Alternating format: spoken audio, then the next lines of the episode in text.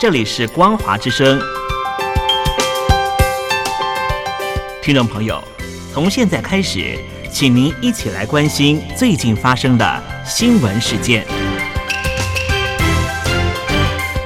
欢迎收听《光华随身听》。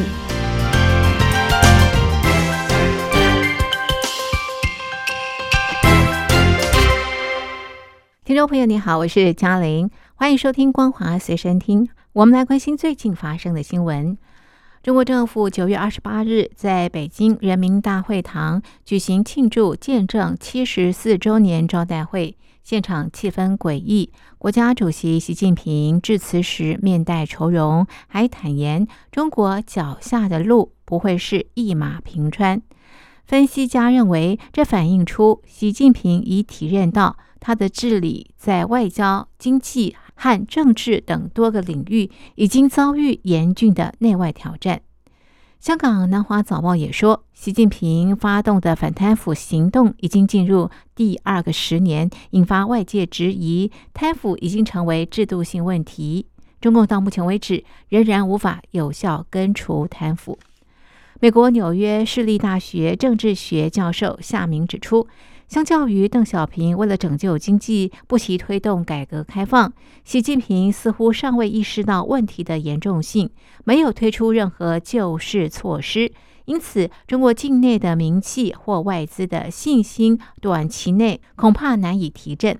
此外，中共多名政军高层近期接连消失、被撤职或查办，引发国际舆论热议。对习近平黑箱作业的负评不断，更无助于提升外企在中国的营运信心。联合报两岸关系年度大调查显示，有八成五台湾民众认为两岸有必要继续维持沟通管道，另外有四成期待经贸关系持续加强，都较去年略增。对此，中华民国陆委会表示，中华民国政府致力维系两岸沟通联系机制，并持续呼吁中共当局应早日放弃片面设定的政治框架及胁迫作为。中华民国陆委会指出，中华民国政府秉持循序渐进原则，稳步推动疫后两岸恢复健康有序交流。在两岸交通方面，已经逐步恢复两岸小三通客运、十个两岸空运客运定期航班航点以及十三个包机航点。在两岸人员往来方面，中华民国陆委会表示，目前已经循序恢复陆籍人士来台从事社会交流、部分商务交流。今年八月二十四日，并公布恢复两岸观光旅游之规划，以帮助两岸经贸关系发展。因此，中华民国陆委会认为，自二零一六年五月以来，中共虽然片面以政治前提限缩两岸官方互动，但是两岸之间仍然有相当程度的沟通与交流。中国大陆副总理何立峰一日与德国财政部长林德纳在德国法兰克福进行第三次中德财经高层对话。根据大陆财政部网站发布，双方致力于加强总体经济政策协调，维护全球金融稳定，同意加强财经领域合作，扩大双向市场开放，保障供应链畅通，反对贸易保护主义。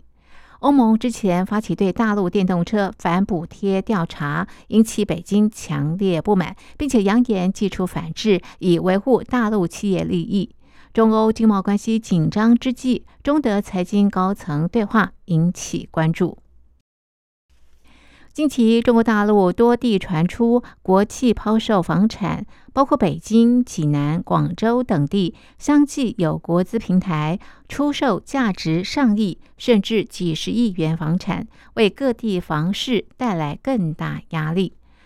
大陆多地国企抛售房产，也显示地方政府债务沉重，趁着官方救市之际，急着将资产变现，以应对财务困境。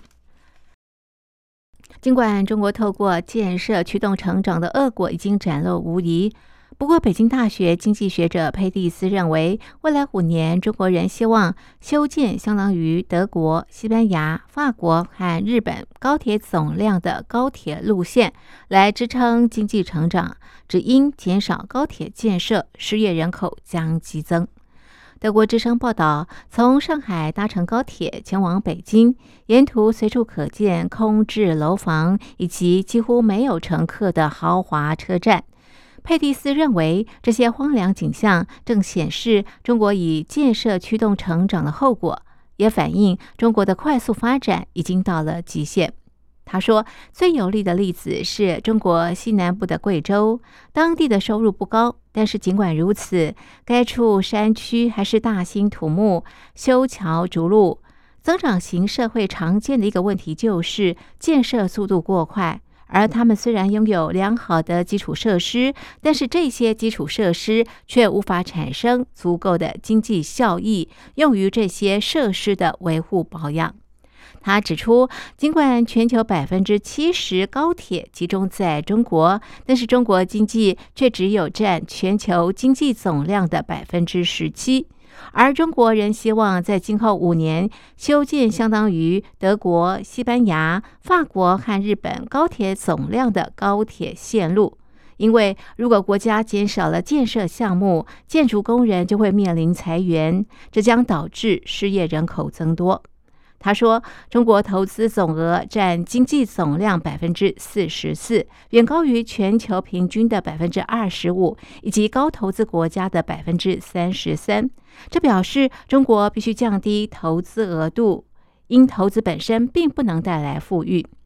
佩蒂斯认为，在减少建设同时，中国政府还必须刺激民众消费。为此目的，政府必须提供国家资助。但是，这在政治层面上难以推行，因为现在中国政府支出已经非常高了。中国包括江苏、天津、河北和广东等经济大省，因为财政枯竭，导致公务员遭到欠薪或减薪。此外，中国八月的彩券销售金额年增超过五成，创下今年单月最高水准，反映民众对经济的担忧。根据自由亚洲电台报道，天津的学校、事业单位和一些公务员已经取消绩效奖金和周末加班费，今年更出现大规模欠薪。天津市政府部门天津公交集团的一点八万名员工被欠薪数月，天津市的河北区甚至被迫向当地寺庙大悲院借钱发工资。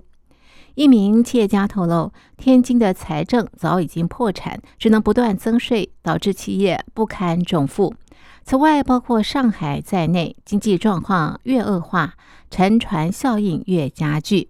基层官员变本加厉，敲诈勒索辖区企业，捞一票算一票。